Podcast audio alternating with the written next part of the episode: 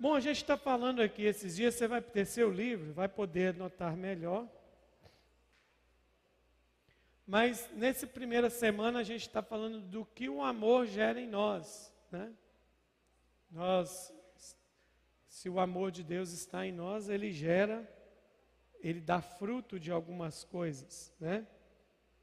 É, nós ouvimos é, no primeiro dia que o amor ele destrói o egoísmo né? Aí teve a terça que a gente ministrou ontem, a gente falou duas coisas, que o amor ele promove a unidade, né? E que ele também suporta tudo no, no, no entendimento de pôr a carga, de aguentar, né, de sustentação. Então vamos para o texto de hoje e vamos compartilhar um pouco, vamos pensar em algumas coisas. Primeira de Coríntios, capítulo 13, verso 5. O, te, o tema de hoje está no próprio texto. Né? Você vai ler ali. Primeira de Coríntios 13, 5. Poema ao amor de Paulo, chegamos ao versículo 5.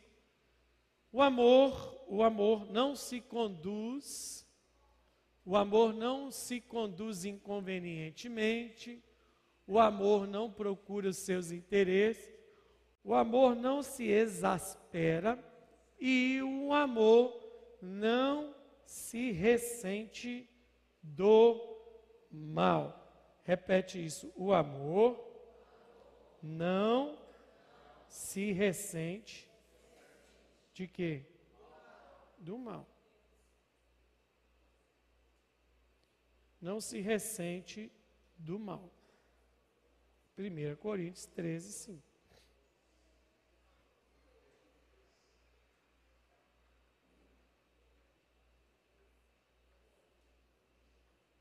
Né?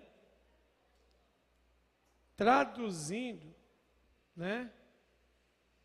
O amor não procura seus interesses, não precisa de tradução.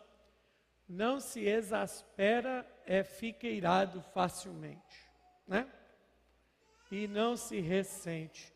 Do mal é não guardar rancor. Ressentir é sentir de novo, sentir duas vezes. O amor não sente duas vezes o mal. Nesse poema do amor, Paulo está dando as características maravilhosas do amor, né? E aí, Vamos lá.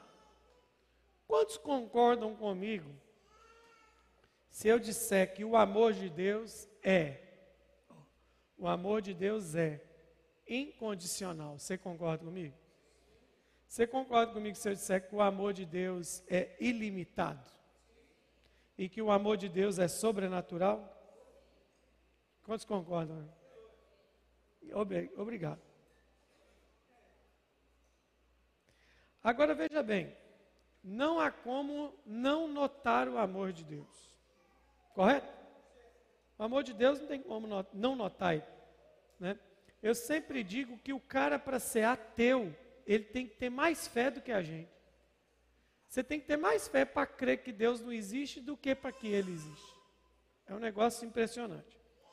Mas veja bem, veja bem. O amor de Deus, ele surpreende qualquer ser humano quando esse amor ele é visto sendo praticado na sua íntegra. Ele surpreende.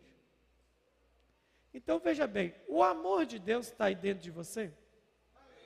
Sim ou não? Então vamos voltar aqui no primeiro conceito. Quantos têm convicção de que o amor de Deus está aí dentro de você? Então, que tipo de amor é esse que está dentro de você? Diga comigo: incondicional, ilimitado e sobrenatural. Isso está aí dentro de você?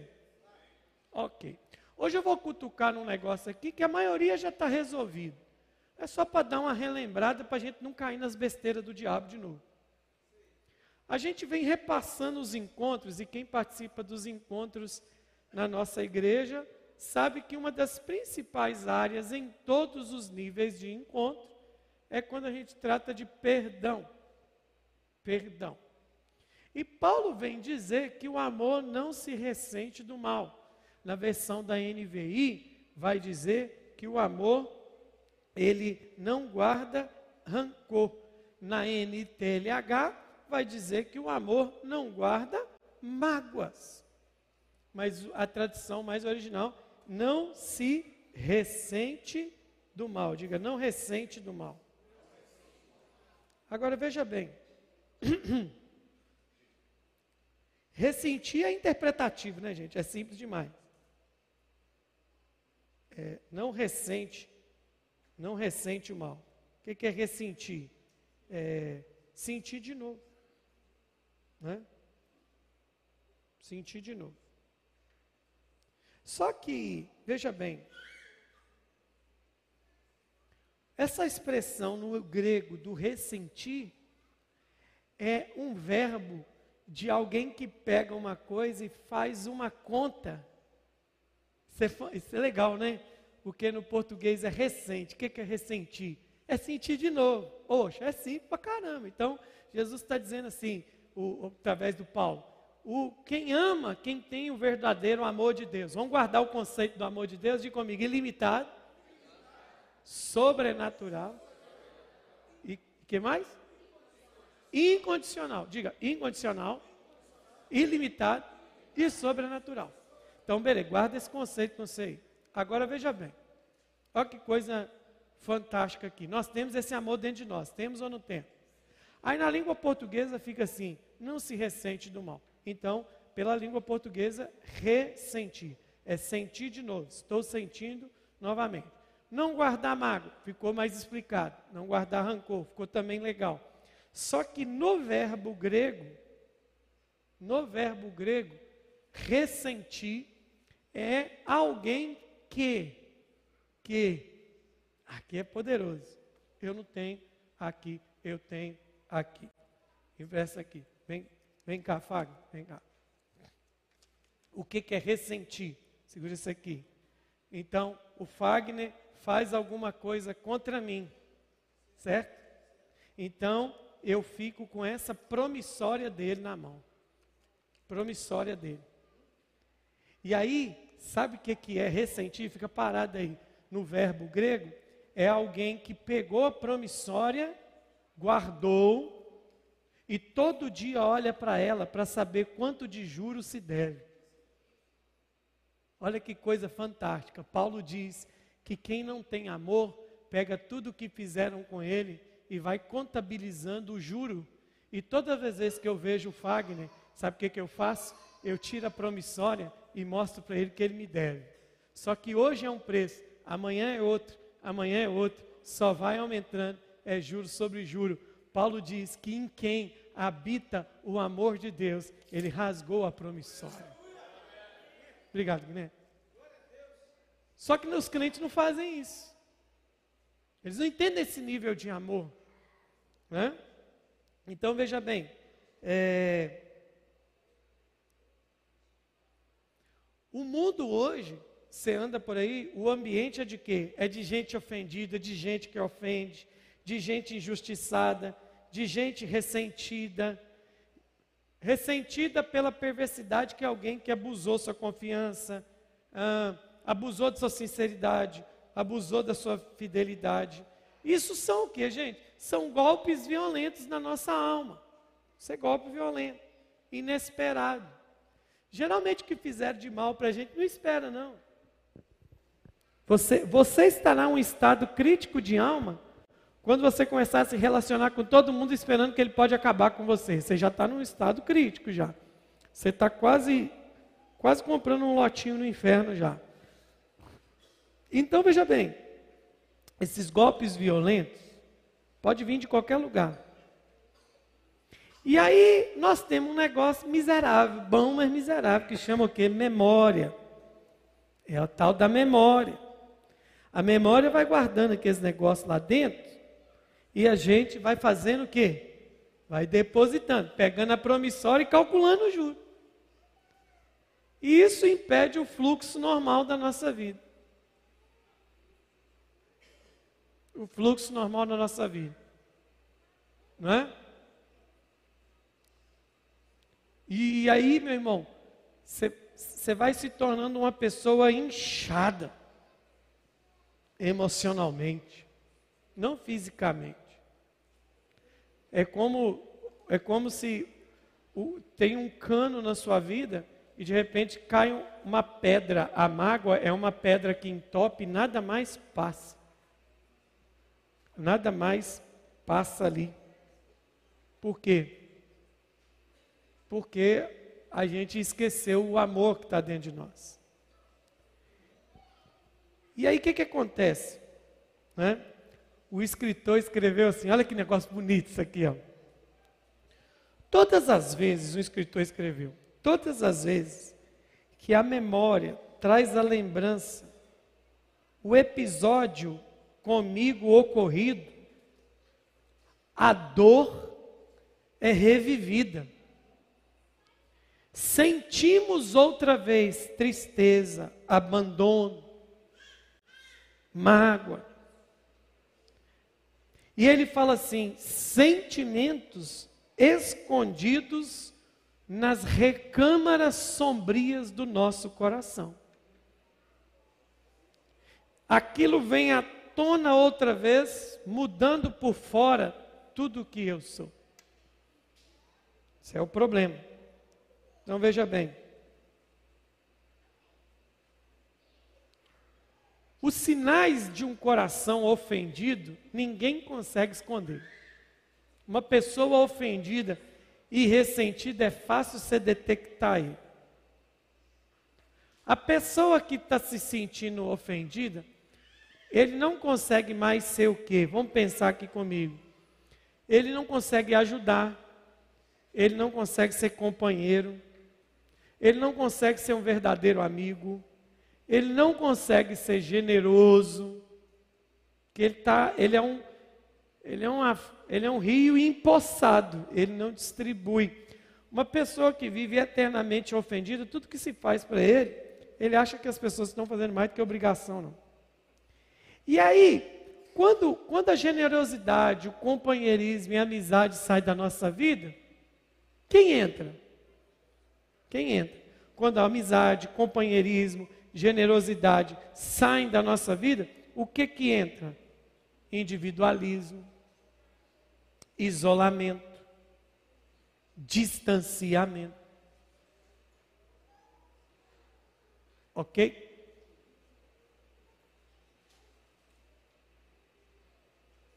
Isso está na Bíblia. Provérbios 18, 1. Aquele que se isola, só busca os seus próprios interesses.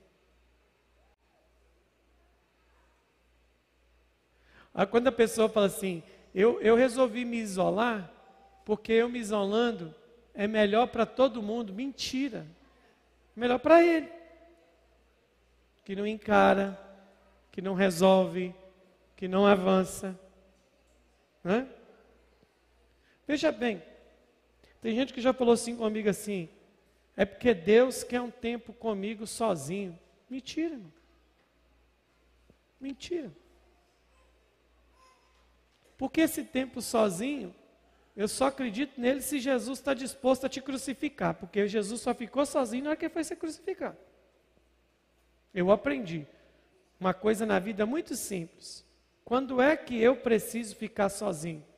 Quando eu tenho que tomar uma decisão que ninguém pode tomar por mim. Aí eu vou ser como Jesus, eu vou para o meu Getsemane. Mas Jesus só teve um Getsemane o resto dos seus três anos de ministério, ele viveu cercado de pessoas que ninguém, nem Jesus, consegue fluir na vida sem ninguém. Quantos estão me entendendo aqui? Isolamento é do capeta. É o Exu da solidão que está dentro de alguém. Eu estou batizando o demônio.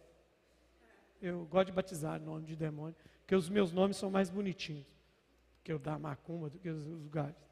Né? Então veja bem, é, quando, quando, quando entra essas coisas, veja bem, diga comigo, quando entra o isolamento, a, o individualismo. Diga comigo, o pior ainda está por vir. Sabe o que é o pior? A pessoa que entra nesse estado, ele começa a maquinar uma vingança, de alguma forma. Se ele não maquina uma vingança, tudo que acontecer de errado com a outra pessoa, para ele vai ser uma vitória. Uma vitória.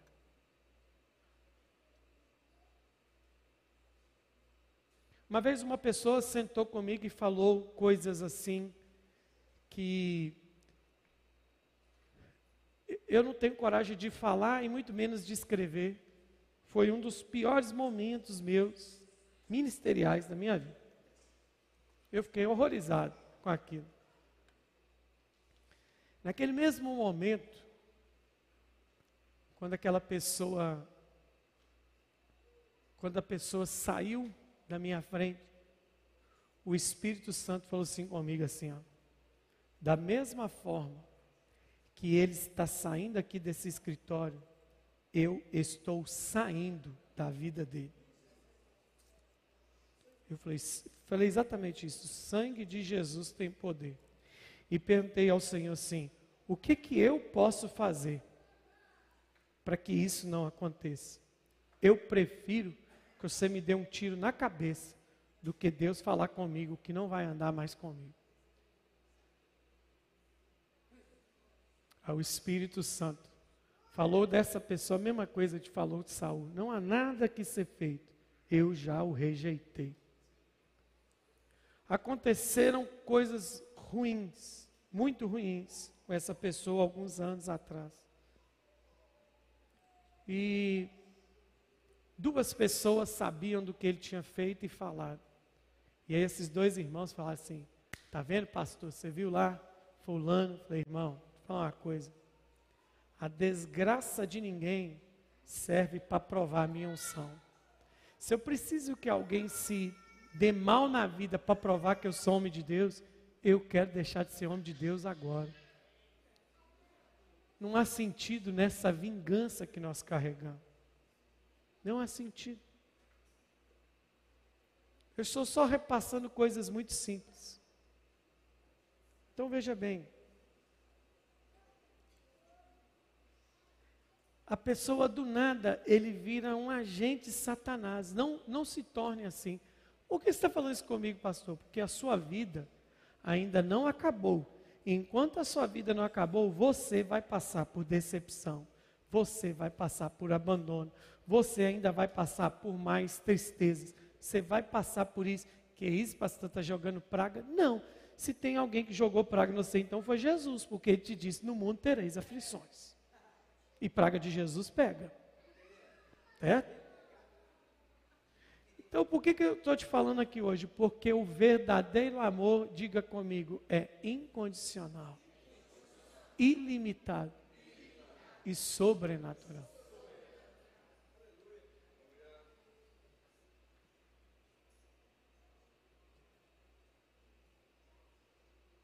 E aí eu quero que você aprenda uma coisa, diga comigo, quando tudo isso acontece, fala bem forte, quando tudo isso acontece, só uma verdade prevalece. A dor é só minha. A dor é de quem? Quem te fez não está nem aí para o que te fez. A dor é sua. A dor é sua. Né? E aí que nós temos que tomar cuidado com o negócio. Sentimento de justiça própria acaba com a gente.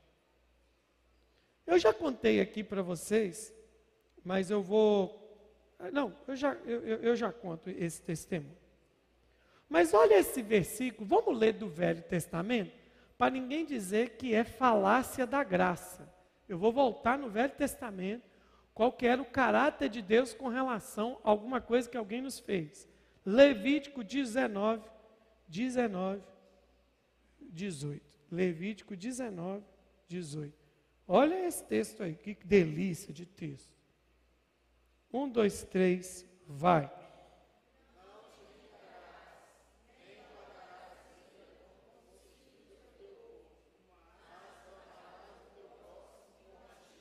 Põe na NTLH, a NTLH é bem objetiva na, na, na interpretação dela. Na NTLH, um, dois, três, vai. Ponto. Vamos de novo? De novo. Para guardar. Então aconteceu alguma coisa com você? Fizeram mal para você? Te entristeceram? Pronto. Vamos lembrar do catolicismo agora, eu sou o padre. Vai. Não se vingue. Graças a Deus. Palavra do Senhor. Agora termina. Vamos lá, tudo de novo. Um, dois, três, vai.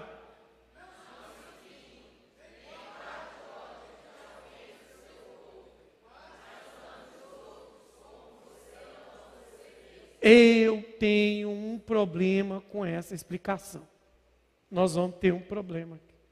Vou falar um negócio que tem um problema nesse texto. Quem disse tudo isso aqui? Eu sou o Senhor. Irmão, essa expressão, eu sou o Senhor em hebraico, é pesadíssima. É pesadíssima. Por quê? Tem um mandamento, não tome o nome do Senhor em vão. Quem já ouviu esse mandamento? Beleza? Quando aparece num texto hebraico, eu sou o Senhor, não aparece a frase eu sou o Senhor. Aparece um tetragrama YWHW e Virrei Vivarei, que é a transliteração do nome de Jeová. Quando aparece esse carimbo, está dizendo que isso aqui é ordem expressa direta de Deus. Então, ordem expressa e direta de Deus, ou você cumpre, ou você cumpre, ou você vai tomar na muleira. Agora, existe um problema interpretativo nesse texto para nós. Qual que é o problema? Ame os outros como você ama a você mesmo. Então, hoje eu descobri, eu descobri por que, tem gente que maltrata os outros, porque ele não se ama. Se o sujeito não consegue amar a si mesmo, como é que ele vai amar alguém? Então, quando você vê alguém maltratando demais os outros, qual é a resposta? Não, ele só está tratando os outros do jeito que ele trata a si mesmo. Se amar não é ser narcisista, não é vaidoso, não é nada disso. Se amar, sabe o que é se amar, gente? É fazer aquilo que é bom para você. É bom para você. Vamos supor que quem aqui ama enlouquecidamente de paixão o sabor de fígado de boi com cebola, levanta a mão. Quem não gosta, levanta a mão. Quem definitivamente, eu não gosto desse trem, levanta a mão. Aí você deu uma anemia. O médico chega para você e fala assim: você vai ter que comer um mês fígado de boi. Para você vai ser ruim, não vai? Mas aquilo é bom. Você só se ama quando você faz aquilo que é bom para você. Entende? Quem está entendendo? Aleluia? Quem que gosta de comer? Diga glória a Deus. Aleluia? Hã? Fica tranquilo, a gente que gosta de comer na eternidade vai ter comida para caramba. Tem um negócio na eternidade, irmão, que nós vamos comer. Presta atenção. Presta atenção. Você nunca comeu. É muito melhor do que picanha. É muito melhor do que pudim. É muito melhor do que cheesecake é muito melhor do que feijoada. É muito melhor do que canjiquinha com costelinha. É muito melhor do que feijão tropeiro. Já tem gente manifestando aí, ó. Começou. Exu guloso, sai agora. Sabe o que é que tem no céu que nós vamos comer? Segundo a Bíblia Aparecida, chama maná escondido. Imagina o gosto desse trem. Quando eu chegar no céu, Renan, o anjo falou: O que, que você quer? Maná escondido, duas porções, por favor. Porque eu quero já aproveitar que meu corpo é glorificado, eu não engordo. Guarda isso, irmão: céu, corpo glorificado não engorda. Vocês acham que Eva tinha celulite? Você acha que Eva tinha ruga no jardim? Corpo glorificado é corpo glorificado. Você acha que o cabelo de Adão caiu no jardim? Não caía, não cabelo de Adão começou a cair a partir do momento que Deus colocou a Eva no jardim. Opa, pode fazer isso. Então veja bem, o que é amar a si mesmo? Diga comigo, não é fazer o que eu gosto, é fazer o que é bom para mim. Se você não se ama, como é que você vai amar a vida do outro? Então vamos lá. Agora vamos lá. Por que, grande perguntinha para a gente estar tá fechando. Por que, que Deus diz que a gente não pode se vingar? Por que, que você acha que Deus falou assim, não se vingue? Porque você não sabe fazer esse trem, gente. Se vocês for se vingar, ou você vai dar no mínimo uma porção dobrada do que você recebeu, ou vai matar a pessoa. Entende? Existem duas coisas que eu oro, eu oro, uma eu oro desde que eu casei, viu, Igor? Você já é polícia, se eu tiver problema com isso, você já está sabendo publicamente. Desde que eu casei, depois que eu fui pai, eu oro a Deus que não aconteça essas duas coisas quando eu casei, eu falei: Jesus, não deixa ninguém, ninguém, mexer com a minha mulher na minha frente. Pode ser quem for, vai tomar na fuça. E não deixe ninguém importunar meus filhos. Vai dar problema. Deus tem me livrado nesses anos. Mas não teste a minha oração. Entende? Não faça isso. Não faça isso. A última vez que eu precisei usar de violência, eu mandei três para o hospital. E na época era três enfermeiros.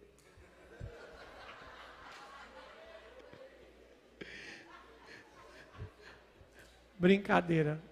Para o hospital não foram, não, mas foram para a farmácia. Passar bastante metiolate, costurar. Três. Três irmãos que resolveram testar. Naquele dia, eu fiz um voto ao Senhor que eu nunca mais ia usar de violência, a não ser que se mexesse com a minha mulher, que mexesse com meus filhos. É a minha premissa com Deus. Certo? Mas por que, que Deus está mandando a gente? Não se vingue. Não se vingue porque você não sabe fazer isso. E a única coisa que Deus diz que pertence tudo a Ele, a não ser a glória, o louvor e a honra, é a vingança. O texto do profeta diz: Minha é a vingança, diz o Senhor. Se a vingança é de Deus, por que, que você quer ela? Por que, que eu vou querer ela?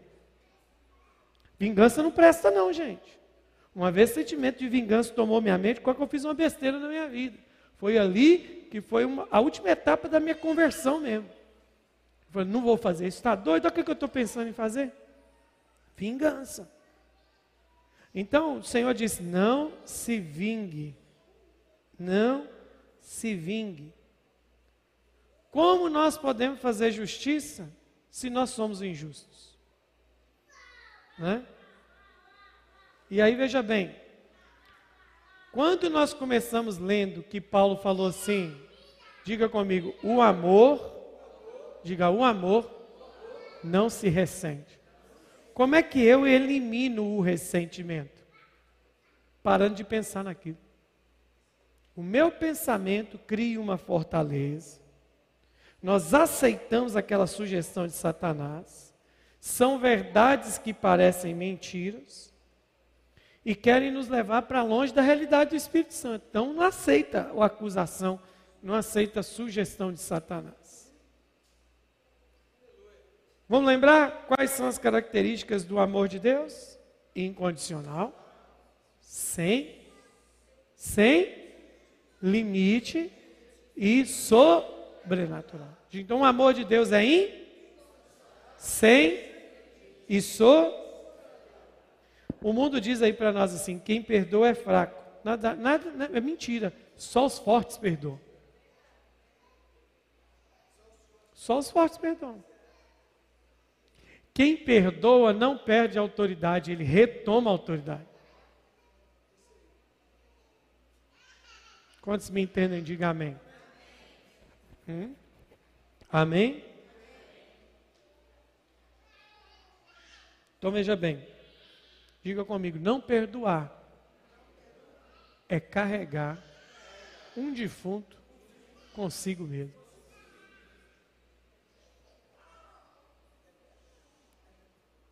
Eu vou contar uma história aqui, eu acho que uma parte de vocês nunca ouviu ela. Uma vez, eu estava na época da fita ainda, né?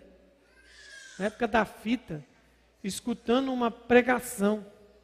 E me deram essa fita, eu tinha vídeo cassete, estava escrito assim na tarja da, fita, da fita assim, testemunho forte sobre perdão. Ah, vou ver esse negócio. Estava lá em casa um dia, tu, estou assistindo. E o cara está pregando numa igreja bonita. E o cara não estava pregando muito bem, não. Eu aí não, sou meio enjoado com esses negócios. Todo mundo que vai pregar, eu falo assim: esse camarada tem 10 minutos para ganhar minha atenção. Passou disso, não estou muito ideia para ele mais não. Mas já me libertei também dessa soberba. Aí, eu estou lá escutando aquele negócio, falei, gente, mas não é possível, quem me der essa fita não me conhece, negócio ruim. A mensaginha lá que estava rolando, não. Até que ele falou um negócio assim, no meio da pregação, ele leu um texto, aí ele falou assim: Não há nada que o amor de Deus não possa perdoar. E eu sou prova disso. Eu falei assim, pensei comigo, deixa eu ver que mentira que ele vai contar aí agora. No meio disso ele começa a contar uma história. E eu lá sentado, a história era boa. Eu gosto de história boa. Ele começa falando assim: um dia, uma menina, uma moça, com por volta dos seus 20 anos, estava no culto. E aquele dia o culto acabou mais tarde, ela morava numa região perigosa da cidade, ela perdeu o primeiro ônibus, só conseguiu pegar o último ônibus. Quase que eu falei, essa menina é da casa da benção. Quem pega o último ônibus é só a gente da casa da benção. Né? Será que ele, será que teve lá na nossa igreja? Mas é muito tempo atrás, muito tempo, época de vídeo cassete, hein? Aí, na volta para casa, esse ônibus não a deixava no ponto que ficava perto da casa, deixava um quarteirão antes. Então ela desceu tranquilamente, não percebeu que estava sendo seguida, então de repente alguém a pegou e jogou ela no terreno baldio, mais força do que ela.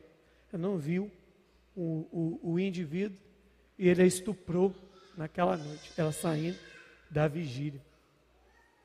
Eu falei, ah, já comecei a ficar irado, o sangue já começou a talhar, né? Ah, esse camarada, isso é coisa que o camarada conta. Aí, você tinha uns áudios assim, você, você ficava assim, oh. E ele foi bem, sabe, enfático. Aquela menina saindo da vigília e contou o que, que ela participava, das coisas que ela fazia na igreja.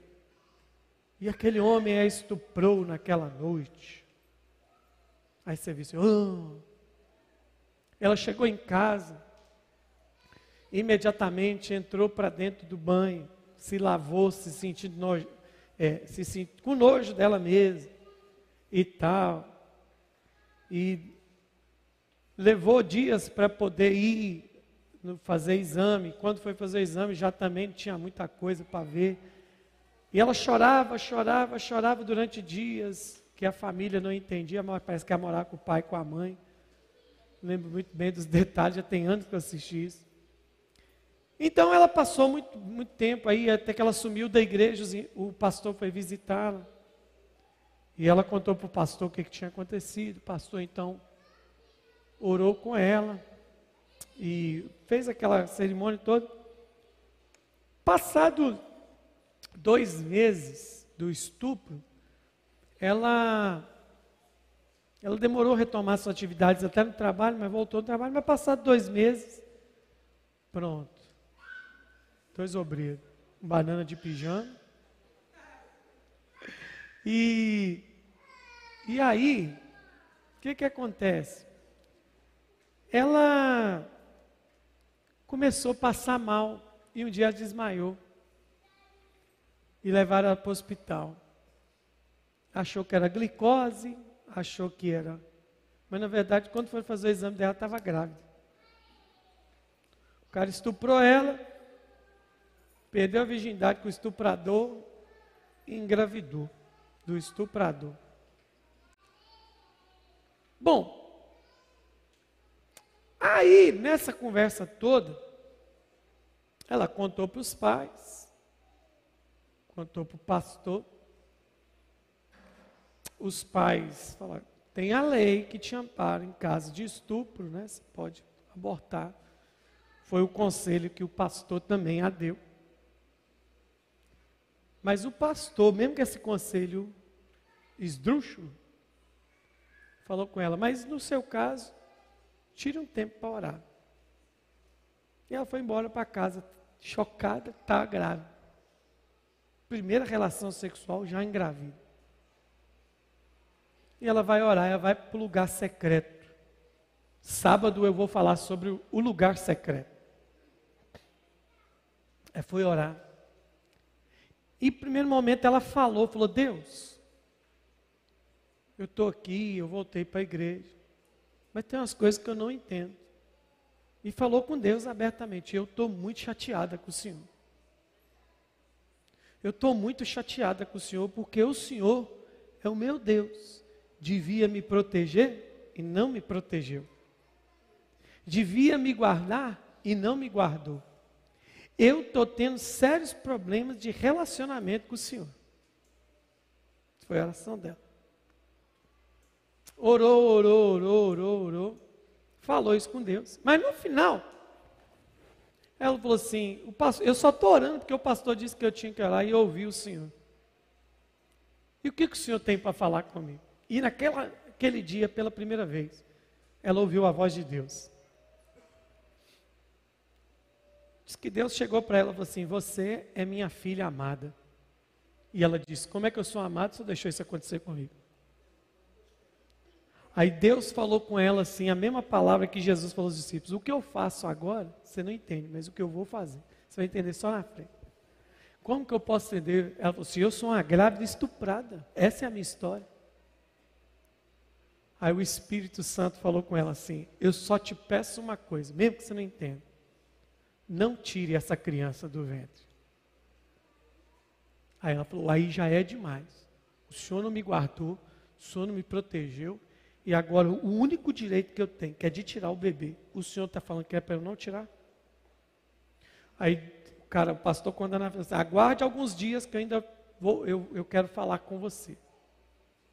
Mas ele, ele diz que a experiência foi tão forte que ela recua então da ideia de, de abortar.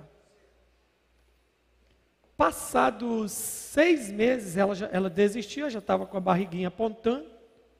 Seis meses ela orando, pedindo Deus força, chorando muito.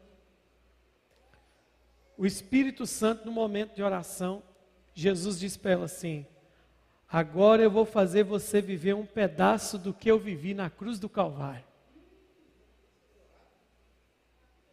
Ela falou: O que, que o senhor quer que eu faça? O Senhor falou assim: Pegue uma caneta e anote. Aí Deus deu para ela um endereço. O Senhor falou com ela: vai nesse endereço. Ela, ok. Quem está lá? Quando chega lá, eu te falo. Quando ela chega no endereço, que ela bate na porta, quem atende é o cara que estuprou ela. Ela congelou porque ela lembrou da afeição. E a você, o que é que eu faço? Faço o que eu fiz na cruz.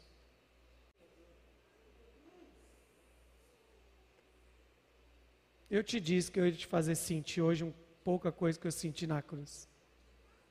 Bem pequenininho.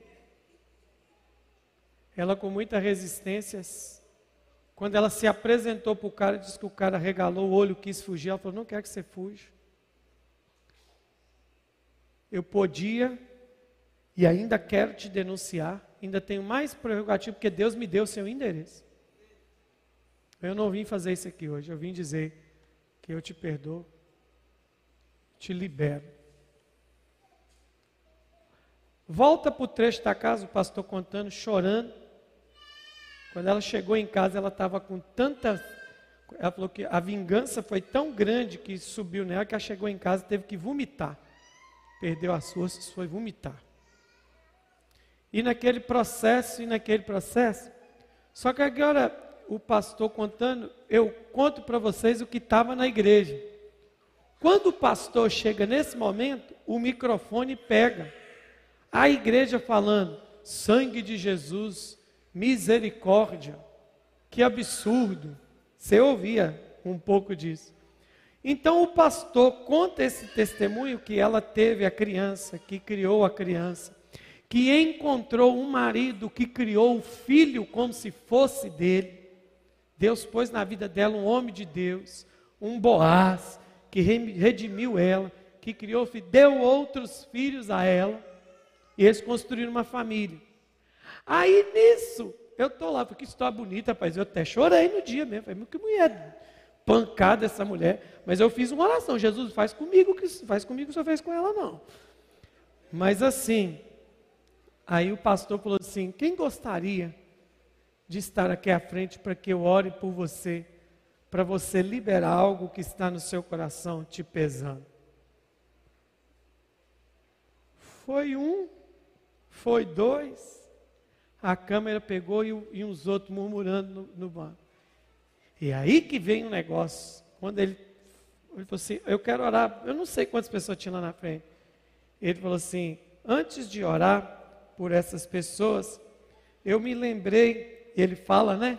Ele fala assim: Eu me lembrei de um detalhe do testemunho da mulher que eu acabei não contando aqui para vocês, mas que me veio à memória agora e todo mundo parou para ele. Ele falou assim: Você que ficou falando misericórdia, sangue de Jesus, que absurdo. Eu só quero dizer uma coisa para você. Se minha mãe não tivesse perdoado o cara que estuprou ela, eu não estaria pregando aqui para vocês hoje.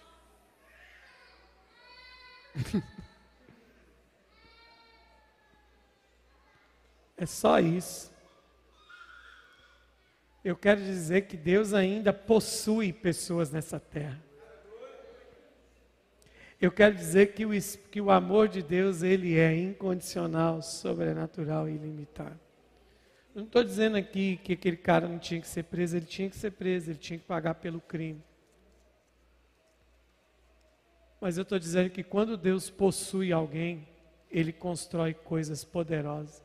E você e eu, aí, não conseguimos perdoar quem maltratou a gente.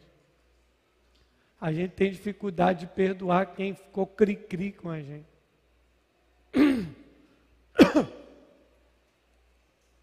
Perdoe. Para que a gente invada esta cidade com amor, primeiro nós temos que estar invadidos desse amor. Aleluia. Aonde você está? Curva a sua cabeça. Feche os seus olhos, querido. Põe a sua mão no seu coração sonda o seu coração aí agora, se tem alguma questão não resolvida, alguma questão que aconteceu nesse dia que te chateou, ou nesse tempo, ou alguma coisa que ainda te prende.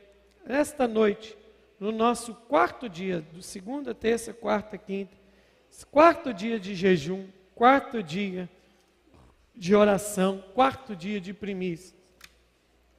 Peça ao Espírito Santo, limpa o meu coração. Limpa o meu coração. Purifica o meu coração. É? Peça ao Espírito Santo.